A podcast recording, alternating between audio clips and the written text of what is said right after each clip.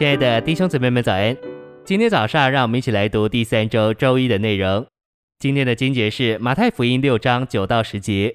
你们要这样祷告：我们在诸天之上的父，愿你的名被尊为圣，愿你的国来临，愿你的旨意行在地上，如同行在天上。犹大书一章二十节。亲爱的，你们却要在至圣的信仰上建造自己，在圣灵里祷告。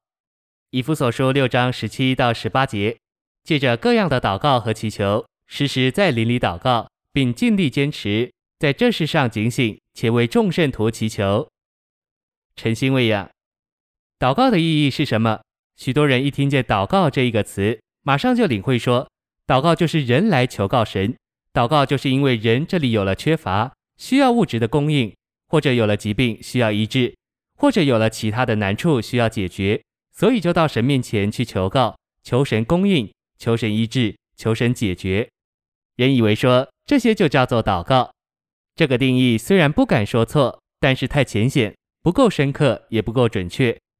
祷告不光是人来接触神，祷告乃是人和神彼此的接触。神人接触的这一件事，是圣经里一个太大的题目。人活着乃是为着做神的器皿，在宇宙中，神是人的内容，人是神的器皿。若是没有人，神就没有地方安放他自己。神就是一位无家可归的神，我不懂得为什么这样，我只知道事实是这样。在宇宙中最需要的就是人，就着神自己来说，他本身是完全的；但是就着神在宇宙里的故事来说，他自己还需要人来配合。信息选读：神在人的深处给人造一个灵，就是要叫人能接受他这位是灵的神。这正如神要人接受食物，就给人造一个胃一样。请你想想看。假使神不给人造一个胃，我们怎样能接受食物呢？食物所以能接受到我们里面，给我们享受，并且消化做我们的成分，就是因为我们有一个胃。同样，我们里头有了一个灵，所以就能把神接受到我们里面，吸取神做我们的成分。创世纪头两章里面，神创造人，要人做他的器皿，就是做了这两步的准备：一步是叫人像他，一步是叫人里头有一个灵来接受他。等这两步都准备好了，他就把他自己以一棵生命树的方式摆在人的跟前，好叫人接受他，得着他做生命。弟兄姊妹，就在这里需要一个神人接触的故事。神人一接触，神就进到人里面做人的内容，人也就做了他的一个器皿，在外面彰显他。神永远的心意在人身上就达到了。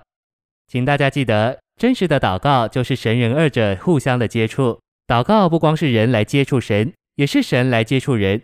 任何一个祷告，若没有人碰着神和神接触，也没有神碰着人和人接触，这个祷告就不是一个够得上水准的祷告。